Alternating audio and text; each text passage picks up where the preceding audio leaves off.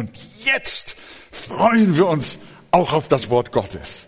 Und wir stehen auf miteinander und ich äh, äh, möchte euch einladen, mit mir Johannes 17 zu lesen. Wir beschränken uns auf die ersten 19 Verse und dann werden wir über jeden Vers natürlich predigen. Nein, nein. Johannes 17, Vers 1. Dies redete Jesus und hob seine Augen zum Himmel empor und er sprach, Vater, die Stunde ist gekommen, verherrliche deinen Sohn, damit auch dein Sohn dich verherrliche, gleich wie du ihm Vollmacht gegeben hast über alles Fleisch, damit er allen ewiges Leben gebe, die du ihm gegeben hast. Das ist aber das ewige Leben, dass sie dich, den allein wahren Gott und den du gesandt hast, Jesus Christus, erkennen. Ich habe dich verherrlicht auf Erden, ich habe das Werk vollendet, das du mir gegeben hast, damit ich es tun soll. Nun verherrliche du mich, Vater, bei dir selbst mit der Herrlichkeit, die ich bei dir hatte, ehe die Welt war. Ich habe deinen Namen den Menschen geoffenbart, die du mir aus der Welt gegeben hast. Sie waren dein und du hast sie mir gegeben und sie haben dein Wort bewahrt.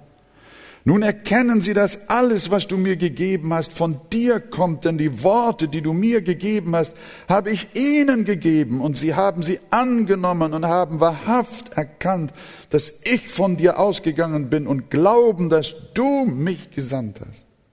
Ich bitte für sie.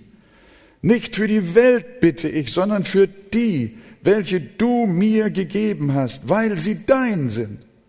Und alles, was mein ist, das ist dein. Und was dein ist, das ist mein. Und ich bin in ihnen verherrlicht. Und ich bin nicht mehr in der Welt. Diese aber sind in der Welt. Und ich komme zu dir, heiliger Vater. Bewahre sie in deinem Namen die du mir gegeben hast, damit sie eins seien, gleich wie wir. Als ich bei ihnen in der Welt war, bewahrte ich sie in deinem Namen, die du mir gegeben hast. Ich habe sie behütet, und keiner von ihnen ist verloren gegangen als nur der Sohn des Verderbens, damit die Schrift erfüllt würde. Nun aber komme ich zu dir und rede dies in der Welt, damit sie meine Freude völlig in sich haben. Ich habe ihnen dein Wort gegeben und die Welt hasst sie, denn sie sind nicht von der Welt, gleich wie auch ich nicht von der Welt bin. Ich bitte nicht, dass du sie aus der Welt nimmst, sondern dass du sie bewahrst vor dem Bösen. Sie sind nicht von der Welt, gleich wie auch ich nicht von der Welt bin heilige sie in deiner Wahrheit. Dein Wort ist die Wahrheit. Gleich wie du mich in die Welt gesandt hast, so sende ich sie in die Welt. Und ich heilige mich selbst für sie, damit auch sie geheiligt seien in Wahrheit. Amen. Bis dahin, wir bleiben stehen und ich lese einfach nochmal auch für unsere Fernsehzuschauer Johannes 17, Vers 1. Dies redete Jesus und hob seine Augen zum Himmel empor und sprach oder und betete. Amen. Wir nehmen Platz miteinander. Immer noch spricht der Herr Jesus schon seit dem 13. Kapitel mit seinen Jüngern über den bevorstehenden Weg, den er, der Heiland, ans Kreuz gehen wird. Und die Jünger waren erschrocken, sie waren bisweilen traurig, aber Jesus tröstete sie und sagte, ich werde euch nicht als Weisen zurücklassen, sondern ihr werdet den Tröster bekommen, den ich euch senden werde, den Heiligen Geist. Und er hat ihnen auch gesagt, ihr seid jetzt traurig noch eine Weile, aber eure Traurigkeit, die wird sich in Freude verwandeln. Und so hat er mit ihnen gesprochen und gesprochen und auch jetzt hier in Kapitel 16, den letzten Vers, da sagt er, dies habe ich zu euch geredet, damit ihr in Frieden habt. In der Welt habt ihr Drangsal, aber seid getrost, ich habe die Welt überwunden. Und damit schließt der Heiland jetzt sein Gespräch bezüglich seines Weges, das er mit seinen Jüngern detailliert geführt hat. Jetzt schließt er das Gespräch mit ihnen ab. Und was macht er nun? Jetzt spricht er noch einmal mit seinem Vater über dieselbe Sache. Er betete, nachdem er ausführlich mit seinen Jüngern gesprochen hatte über seine Zukunft, wollte er unbedingt auch noch mit seinem Vater im Himmel sprechen. Und deshalb diese Worte. Und als Jesus das gesagt hatte zu seinen Jüngern, erhob er seine Augen zum Himmel und betete. Jesus hat nie etwas ohne Gebet getan. Jesus handelte nie ohne Gebet. Es reichte ihm nicht aus, mit guten Freunden über seine Not zu sprechen. Er musste die Sache immer und immer wieder mit dem Vater besprechen. Menschen unser Herz ausschütten, das ist eine gute Sache. Das haben wir alle schon wohltuend erlebt. Aber das ist nicht alles. Wenn wir nicht mit Gott reden, dann ist das Reden mit anderen Menschen über unsere Fragen so gut wie nichts wert. Und deshalb befand sich Jesus in ununterbrochener Gemeinschaft mit dem Vater. Als er getauft wurde, betete er. Bevor er seine Jünger berief, betete er eine ganze Nacht lang. Und dann erst hatte er sie gerufen. Bevor er seinen öffentlichen Dienst begann, betete er. Und vor seiner Verklärung auf jenem Berge betete er. Und bevor er ans Kreuz ging, suchte er den Vater im Garten Gethsemane. Und seine letzten Worte am Kreuz waren Gebete. Und auch hier betete er. Der Heiland tat nichts ohne Gebet ohne in Gemeinschaft mit dem Vater zu sein. Und so auch hier, nachdem er viel und lange mit Menschen geredet hatte, gab es ein tiefes Bedürfnis in seiner Seele. Ich muss, nachdem ich das alles mit meinen Jüngern besprochen habe, ich muss die ganze Sache jetzt erst einmal mit meinem Vater wieder besprechen.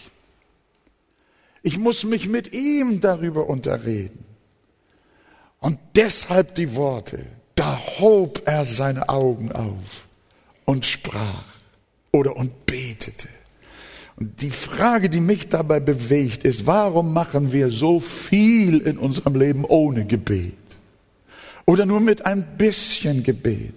Warum suchen wir in allem, was wir vorhaben, nicht viel mehr den Herrn, wenn der Heiland es nötig hat, immer und immer und immer wieder die Sachen seines Lebens und seiner Sendung mit seinem Vater durchzusprechen und ohne Unterlass zu beten. Wie und warum machen wir es anders? Das ist ja fast so, als wenn wir selbst uns genug sind und ihn gar nicht brauchen. Nein, er ist uns ein gewaltiges Vorbild. Er betet und Johannes hat es für nötig befunden, ein ganzes Kapitel von diesen 21 Kapiteln seines Evangeliums diesem Gebet zu widmen und es Wort für Wort aufzuschreiben, ob er das mitgehört hat, ob der Heilige Geist ihm das später Wort für Wort gegeben hat. Wir wissen es nicht, aber es ist da. Und wenn wir die Frage stellen, was das jetzt für eine Art des Gebetes ist. Natürlich war es Lobpreis. Vater, verherrliche deinen Namen. Verherrliche du mich. Aber die größte Portion seines Gebetes bestand aus Fürbitte. Es ist ein priesterliches Gebet. Ein Freund Philipp, Philipp Melanchthons namens David Hitraus nannte im 16. Jahrhundert dieses Gebet erstmals hohes priesterliches Gebet. Denn es ist ein Fürbittegebet. Jesus ähnelt hier dem alttestamentlichen hohen Priester, der mit den Namen der zwölf Stämme Israels auf seiner Brust damals in das Allerheiligste gegangen ist, um für die Kinder Israel und für das Volk Gottes zu beten.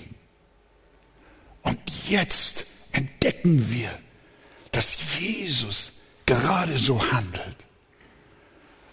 Er hat die Namen seines Volkes nicht nur auf seiner Brust, sondern in seinem Herzen. Nachdem der Heiland anfangs sich selbst den Händen seines Vaters empfiehlt, beginnt er sogleich priesterlich für die Seinen zu beten. Nehmen wir in Vers 9 zum Beispiel heraus. Er sagt, ich bitte für sie und bitte nicht für die Welt, sondern für die, die du mir gegeben hast.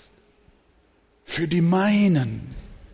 Das betrifft zunächst seine ersten Jünger und Apostel, schließt aber zugleich die mit ein, die durch ihr Wort zum Glauben kommen werden, wie Vers 20 ausdrücklich sagt. Das heißt, Jesus betet nicht für die Welt, aber für alle Gotteskinder in allen Ländern zu allen Zeiten. Ja, er hat dort am Vorabend seiner Kreuzigung für dich und für mich gebetet. Das ist eine gewaltige Wahrheit, die uns hier offenbar gemacht wird. John Knox, der große Erwecker Schottlands, hat dieses Gebet, als er krank wurde, bis zu seinem Ende jeden Tag gelesen. Und kurz bevor er starb, bekannte er, dass dieses Gebet seine größte Kraftquelle und Stärkung war. Dieses Mittlergebet, liebe Gemeinde, muss so von Segen triefen, dass man seinen Text offensichtlich nie erschöpfen kann. Ich will nur einige Prediger nennen, die sich mit diesem Gebet auch predigtmäßig beschäftigt haben. James Montgomery Boyce erhielt allein 16 Predigten über dieses Gebet unseres Herrn. Der gesegnete Puritaner Thomas Manton hielt 45 Predigten über das hohe priesterliche Gebet. Und Dr. Martin Lloyd Jones hielt 48 Mal eine Predigt über dieses wunderbare Gebet. Und ich versuche es jetzt mit einer einzigen. Es wird nicht erschöpfend sein. Ich kann es nur anreißen. Ob nun eine kurze oder lange Predigt oder viele oder wenige Predigten, wenn wir nach der Art dieses Gebetes fragen, dann ist es ein Fürbittegebet, eine priesterliche Fürsprache für die Seinen. Wir können es auch, wie es jemand getan hat, als Übergangsgebet bezeichnen. Wieso das denn? Es ist quasi der Abschluss seiner Fürbitte, die er für seine Kinder auf Erden gehalten hat. Aber das war ja noch nicht das letzte Fürbittegebet, sondern worin besteht der Dienst Jesu, wenn er nun in der Herrlichkeit zur Rechten des Vaters ist? Es besteht ebenfalls in Fürbitte. Dort im Himmel setzt er nur fort, was Johannes 17 uns hier so ein wenig zur Kenntnis gibt. Er ist doch in das wahre, ewige Heiligtum des Himmels hineingegangen, um als hoher Priester dort nicht nur ein Kapitel für uns zu beten, sondern für immer uns vor dem Herrn zu vertreten. Glaubt ihr das, ihr Lieben?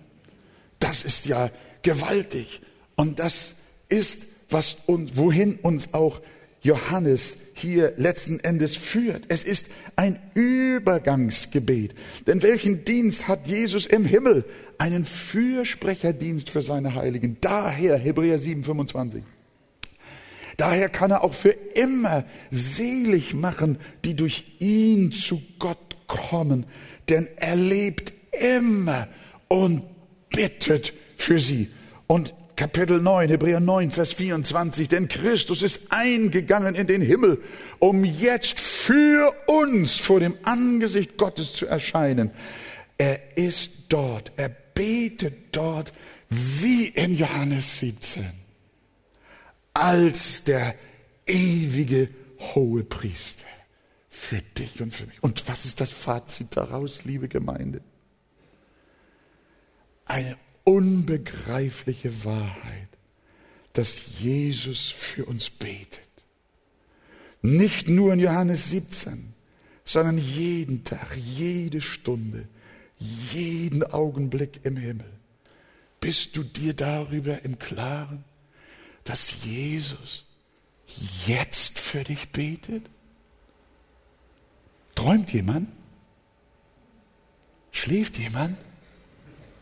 Hörst du? Jetzt, in diesem Augenblick, ist Gebetsstunde im Himmel. Und der Heiland betet für die Seile. Er betet für seine Kinder. Er betet für dich. Als junger Christ, ganz blutjung bekehrt, habe ich ja die großen Verkündiger unseres Landes und darüber hinaus geliebt. Und einer war mein Lieblingsprediger. Dem bin ich nachgereist. Der kannte mich gar nicht. Meilenweit bin ich gereist, um den Mann zu hören. Und irgendwie kam es, dass er vor mir stand, mich fragte. Und auf einmal sagt dieser Mann, den ich so verehrte, der mir ein Vorbild war, der auch Einfluss für meinen späteren Dienst hatte. Es war für mich schon ein Wunder, dass ich ihn leibhaftig vor mir sah. Dann sagt der zu mir, Wolfgang, ich bete für dich.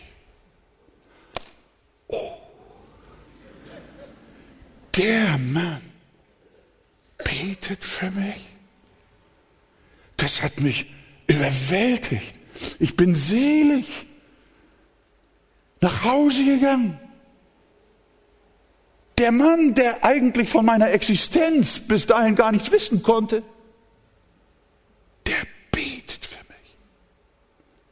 Aber als mir dann später klar wurde, wer noch für mich betet, dann war das Gebet von diesem großen Pastor ja Pipifax. Na nein, das nicht. Aber ich will euch nur sagen, als ich merkte und begriff, Jesus betet für mich.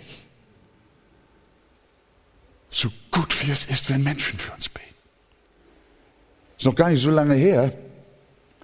Da kamen hier liebe Gäste in unsere Gemeinde.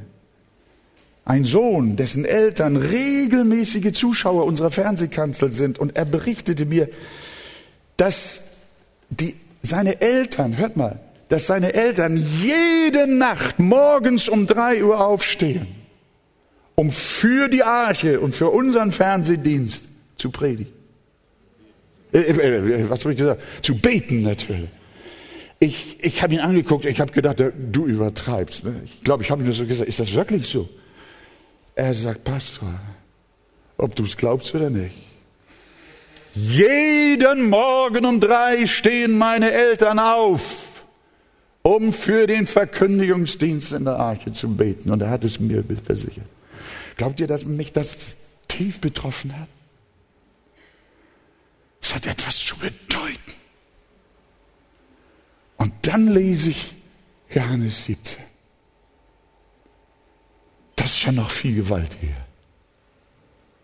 Das ist ja noch trostreicher. Da kommt ja eine Freude auf, die man gar nicht mit Worten beschreiben kann, zu wissen, dass wir einen persönlichen Seelsorger haben, der weit über alles menschliche Bemühen hinausgeht. Es ist der Sohn Gottes selber, mein Heiland, mein Erlöser.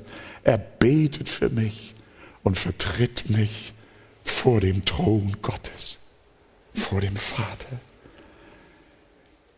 Liebe Gemeinde, wie schnell sagen wir zu jemand, ich bete für dich.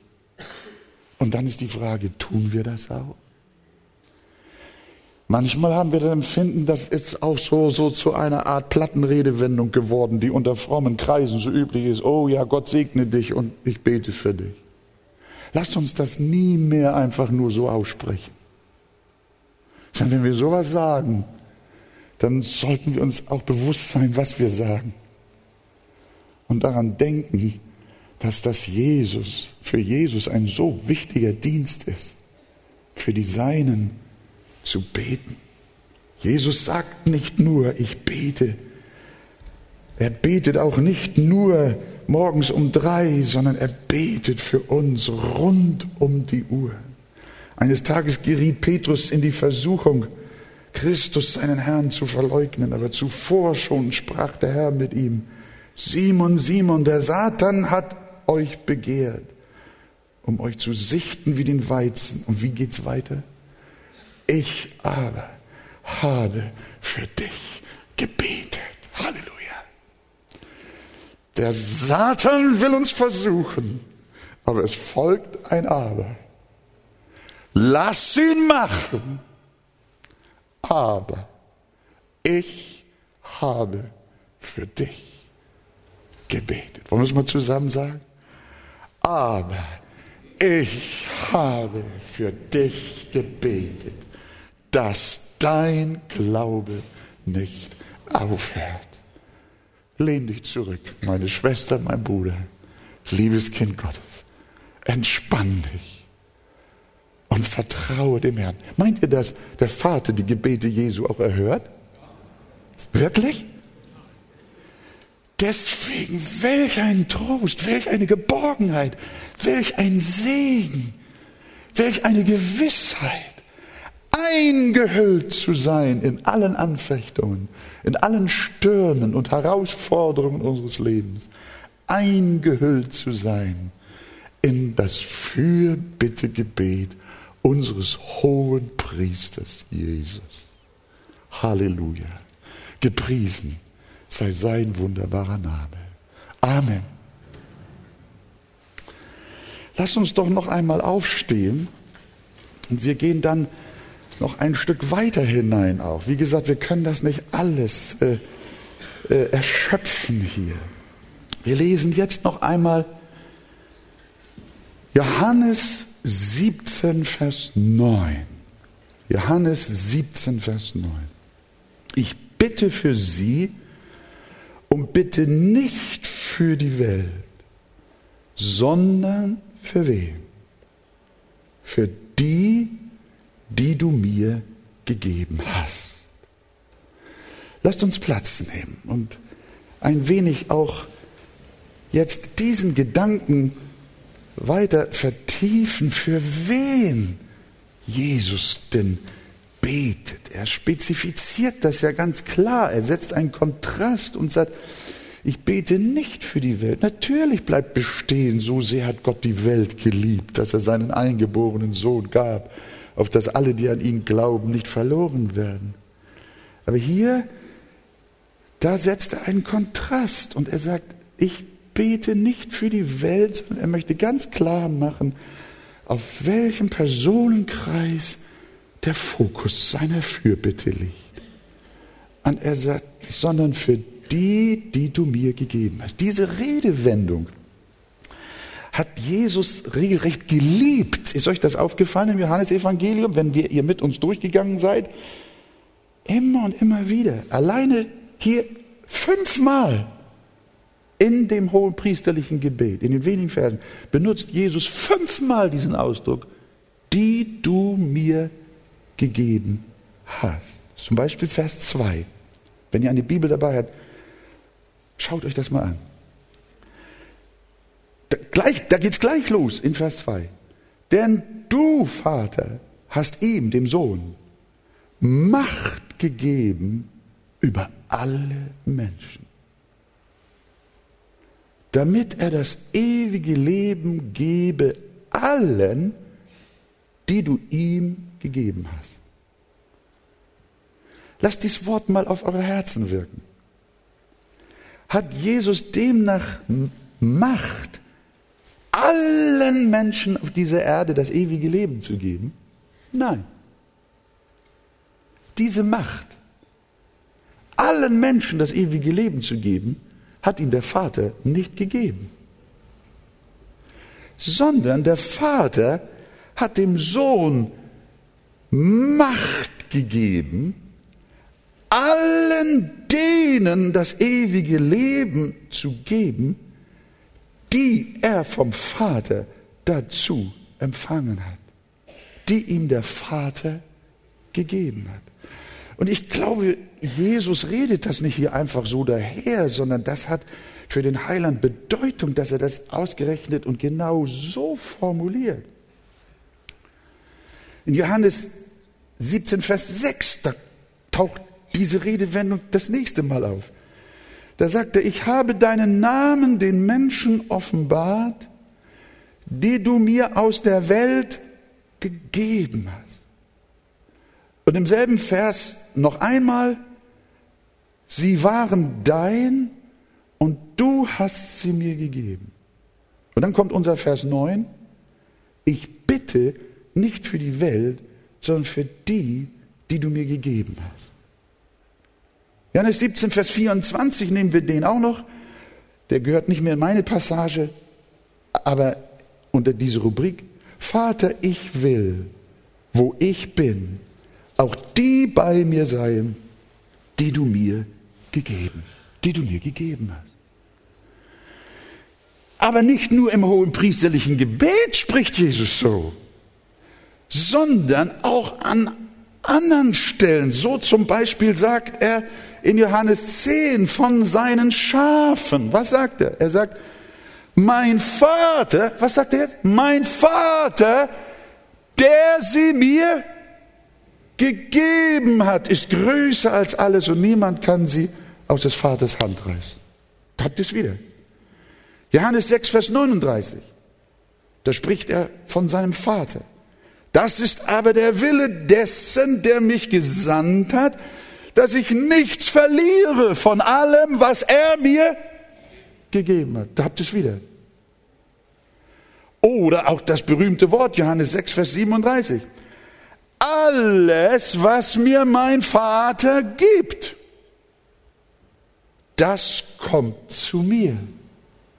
Und wer zu mir kommt, den werde ich nicht hinausstoßen hat das Bedeutung, wenn Jesus an so vielen Stellen, und es gibt noch andere Stellen, wir haben gar nicht die Zeit, das alles zu erschöpfen, dass Jesus diese Worte einfach so ohne Überlegung bringt, weil er da irgendwie so eine Art Redewendung liebt oder so, die gar keine inhaltliche Bedeutung hat. Nein, wenn wir seine Worte ernst nehmen, dann sagen sie das, hier zum Beispiel Johannes 6, Vers 37, alles, was mir mein Vater gibt, das kommt zu mir. Und wer zu mir kommt, den werde ich nicht hinausschussen. Wenn du zum Beispiel fragst, woher weiß ich, dass mich der Vater dem Sohn einmal gegeben hat? Der Beweis liegt darin, dass du zu ihm kommst. Denn alles, was mir der Vater gegeben hat, das kommt zu mir. Merkt ihr das?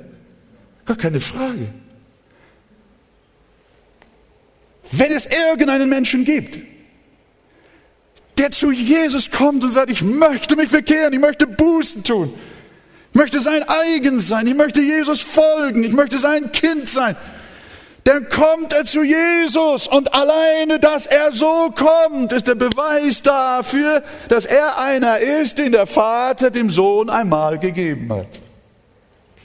So verstehe ich, wenn ich Deutsch verstehe. Das erinnert uns an den Bund der Erlösung, den Vater, Sohn und Heiliger Geist vor ewigen Zeiten Menschen zugute miteinander geschlossen haben. Deshalb sagt es bei Jesaja 55, Vers 3, neigt eure Ohren und kommt her zu mir, denn ich will euch einen ewigen, einen ewigen Bund gewähren. In diesem Bund versprach der Vater seinem geliebten Sohn ein Eigentumsvolk. Wenn er hingehen wird und sich dieses Eigentumsvolk am Kreuz erwirbt. Und deswegen müsst ihr mal darauf achten im Neuen Testament. Deswegen heißt es auch an vielen Stellen nicht einfach nur das Blut Jesu, sondern das Blut Jesu wird häufig als das Blut des Bundes bezeichnet. In Hebräer sogar das Blut eines ewigen Bundes. Das Blutvergießen Jesu, damit er ein Eigentumsvolk gewinnt am Kreuz, geht auf einen ewigen Bund zurück, den Vater, Sohn und Heiliger Geist in Ewigkeit miteinander verabredet haben. Im Konzept habe ich diverse Bibelstellen. Matthäus 26, 28, Hebräer 9, Vers 28, 10, 29, 13, 20. Wie überwältigend zu erkennen, dass Vater, Sohn und Heiliger Geist uns bereits vor ewigen Zeiten in den herrlichen Bund der Erlösung mit eingeschlossen hat. Und deswegen gibt es solche Worte querbeet durch die Bibel, von Ewigkeit her habe ich dich erlöst. Oder auch, ich habe dich je und je geliebt. Oder auch mit ewiger Liebe, also von Ewigkeit her, habe ich dich geliebt. Und weil das so ist, darum, das ist der Grund, warum du dich bekehrt hast. Weil da schon vor ewigen Zeiten eine Liebe war. Darum habe ich dich zu mir gezogen aus lauter Güte. Und das ist der Hintergrund, liebe Gemeinde, den wir in Jesu hohen priesterlichen Gebet sehen dürfen. Der Heiland reklamiert beim Vater alle die, die er im Rahmen des ewigen Bundes einst aus Liebe ihm versprochen hat, die er ihm aus Liebe als seine Braut zugesagt und vor Grundlegung der Welt in das Buch des Lebens eingetragen hat. Und diese herrliche Wahrheit, die leider nur noch selten verkündigt wird, aber von so großer Kostbarkeit ist, über die solltest du mal in Ruhe nachsinnen, was das für dich persönlich bedeutet. Das ist uns nicht gegeben, dass wir intellektuelle Probleme daraus machen oder die Frage nach der Gerechtigkeit Gottes aus unserer Sicht aufwerfen. Das hat man fälschlicherweise und dummerweise immer wieder getan. Nein, das ist uns geschrieben, das ist ein, ein unglaublicher Trost und ein Segen, eine Gnade. Bedenke doch mal, vor Grundlegung der Welt hat der Vater dich dem Sohn bereits als seine Liebesgabe übergeben. Da hat er schon im Himmel vor Ewigkeiten, hat er schon eine Schleife um dich gemacht und hat dann seinem Sohn ein Geschenk gemacht. Was für eine Wahrheit, eine Liebesgabe. Du bist von Ewigkeit her in den Händen Jesu und da bist du und da bleibst du. Du bist ein Geschenk des Vaters an den Sohn für immer und ewig. Als Kinder haben wir manchmal gesagt, geschenkt ist geschenkt. Kennt ihr das? Und wiederholen? Ja, guck mal, diese Worte kennt ihr gut, nicht wahr? Sollte besser die Bibel auswendig lernen, nicht wahr? Geschenkt ist geschenkt und wiederholen ist gestohlen. Und wir sind geschenkt dem Sohn. Der Vater hat dem, hat dem Sohn uns als Liebesgabe geschenkt. Und da in den Händen Jesu bleiben wir. Und darum ruft der Heiland, fürchte dich nicht, denn ich habe dich erlöst, ich habe dich bei deinem Namen gerufen, du bist mein. Wie gesagt, leider ist diese Wahrheit vielfach verloren gegangen. Und darum ist es eine Freude, das alte Glaubensbekenntnis der deutschen Baptisten zu lesen. Das will ich euch mal heute Morgen nur auszugsweise mal zu Gemüte führen. 19, 1847 hat Johann Gerhard Onken hier in Hamburg mit anderen Glaubensvätern des deutschen Baptismus ein Glaubensbekenntnis verfasst und beim Hamburger Senat eingereicht. Man kann das heute noch nachlesen. Und da steht in diesem baptistischen Glaubensbekenntnis in Artikel 5 von der Erwählung zur Seligkeit. Hört mal den Wortlaut von Onken. Glaubensbekenntnis der deutschen Baptisten. Hat nichts mit Amerika zu tun und nichts mit Australien, aber mit der Bibel. Da steht, so wurden die Personen aus dem verlorenen Menschengeschlecht, denen die Erlösung im Laufe der Zeiten zugeeignet werden sollte, vom Vater erwählt, ihre Namen im Himmel angeschrieben sie selbst den Händen des Erlösers übergeben, als sein Volk, als die Schafe seiner Herde, als sein Erbe und als seine Braut. Diesen Personen wurde das ewige Leben in Christo beschieden und zugleich wurden alle Mittel verordnet, die sie zum Glauben an Christus bringen sollten, zur Heiligkeit und endlich zur ewigen Seligkeit. Solcher Ratschluss Gottes ist unveränderlich und ewig festgestellt, so dass diejenigen, welche er betrifft, die Auserwählten, den Händen Christi nicht entrissen werden können. Vielmehr durch Gottes Macht im Glauben und in der Liebe zu Christus bewahrt bleiben, bis sie Miterben seiner Herrlichkeit geworden sind. Wenn ich sowas lese, ich kriege keine Probleme. Bei mir kommt Jubel auf. Dieser Gedanke und das, was dieses baptistische Glaubensbekenntnis hier verfasst hat, ist eigentlich ein Spiegel dessen, was Johannes 17 uns sagt.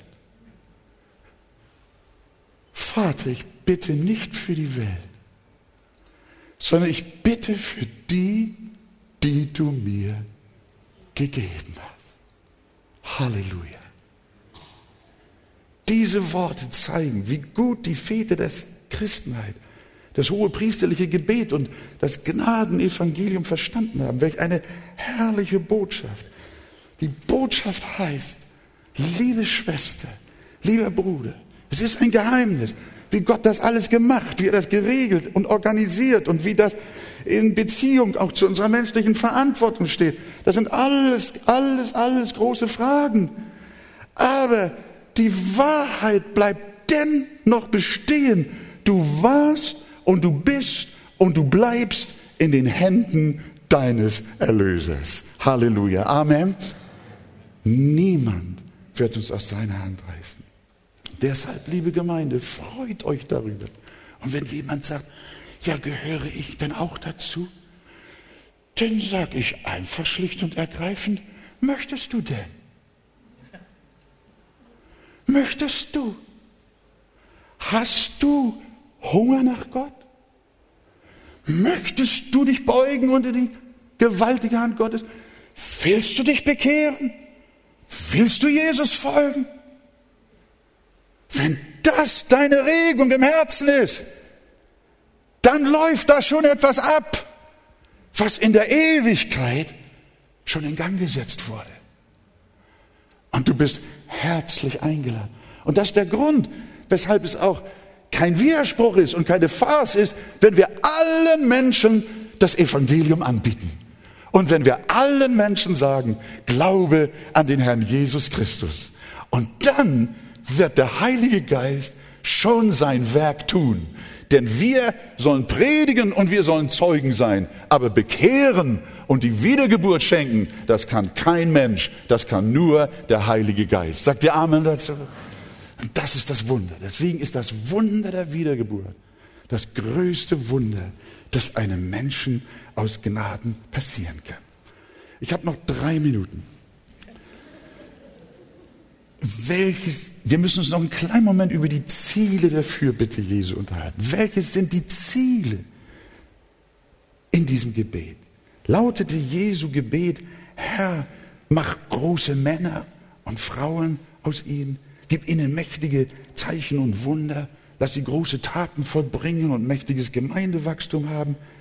Nein, nehmen wir mal Johannes 17, Vers 17. Da sagt er, heilige sie in der Wahrheit. Dein Wort ist die Wahrheit. Das Wichtigste ist dem Heiland was? Unsere Heiligung. Denn ohne sie wird niemand den Herrn sehen. Es geht ihm um die Veränderung unseres Herzens, um den Sieg über unseren Stolz, unsere Eifersucht, unsere Egomanie, unsere Bitterkeit, unsere Trägheit und Faulheit, unsere Ungeduld, unsere Kontrollsucht, unsere Disziplinlosigkeit, unser Ärger, unseren Unglauben, unsere Sorgen und Ängste.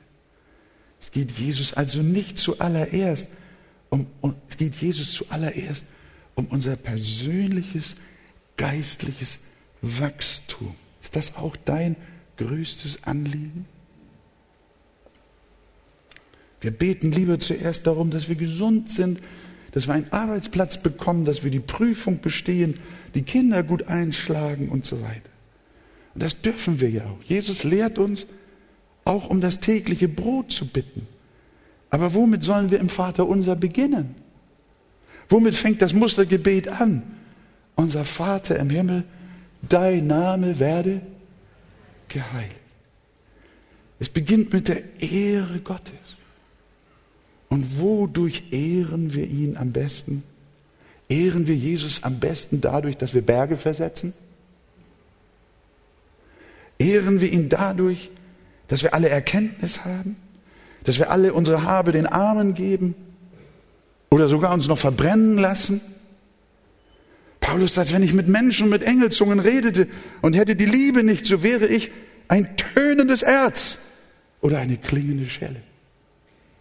Es könnte auch heißen, wenn ich auch große Dinge tue und lebte nicht in der Heiligung, dann wäre es nichts nütze.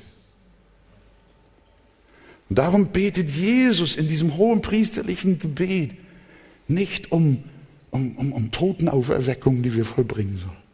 Und solche anderen Sachen, die alle bestimmt wichtig und gut und auch notwendig sind. Den Armen auch zu geben, das ist etwas ganz Wichtiges. Aber Jesus betet als erstes darum, dass unser Herz verändert wird. Heilige sie. Heilige sie in deiner Wahrheit. Ohne, und dein Wort ist die Wahrheit. Ohne täglichen Umgang mit der Bibel gibt es keine Heiligung. Gottes Wort ist der Spiegel, in dem wir erkennen, wie schmutzig oder wie sauber wir sind. Und wenn wir nie in den Spiegel schauen oder nur selten, verwahrlost du, wirst du geistlich verwahrlosen. Deswegen bringt Jesus Heiligung und das Wort Gottes so eng miteinander zusammen. Und er sagt, heilige sie in der Wahrheit. Und damit wir es richtig verstehen, setzt danach, dein Wort ist die Wahrheit. Wenn wir in die heilige Schrift hineinschauen, dann erinnert sie uns an unsere Sünden, aber auch an das Kreuz, dass wir Vergebung haben dürfen, dass wir an unserer Sünde nicht zerbrechen und nicht in eine abgrundtiefe Verzweiflung geraten müssen, sondern Hoffnung in der Vergebung durch das Blut Jesu Christi liegt. Durch den Einfluss der Schrift werden wir mehr und mehr heilig. Und deswegen ist auch unsere Botschaft, liebe Gemeinde, Gottes Kinder, Lebt mit der Bibel jeden Tag. Lasst sie euch prägen. Lest alles, was in der Schrift steht. Lest nicht selektiv. Was ihr mögt, was ihr kennt, was euch vertraut ist, was euch gefällt. Lest auch, was ihr noch nicht so kennt und wozu ihr noch viele Fragen habt. Lest. Beschafft, bewirkt eine Heiligung. Und in Richtung Heiligung gehen auch die anderen Gebetsanliegen. Vers 11. Heiliger Vater, erhalte sie in deinem Namen. Vers 15. Ich bitte dich nicht, dass du sie aus der Welt nimmst, sondern dass du sie in der Welt bewahrst und dass du sie bewahrst vor dem Bösen. Da haben wir es wieder. Vers 24, der nicht mehr zu meiner Predigtpassage gehört, aber der das wahre Gebetsziel Christi anzeigt, lautet, Vater, ich will, dass wo ich bin, auch die bei mir sein, die du mir gegeben hast. Und jetzt verwende ich mich für sie. Jetzt bete ich um ihre Heiligung. Jetzt bete und bitte ich dich um ihre Bewahrung, um ihre Erhaltung, um ihre Treue, damit das, was wir miteinander in dem ewigen Bund der Erlösung verabredet haben, damit das Wirklichkeit wird. Vater, ich will, dass wo ich bin, auch die bei mir seien, die du mir gegeben hast, damit sie meine Herrlichkeit sehen. Halleluja.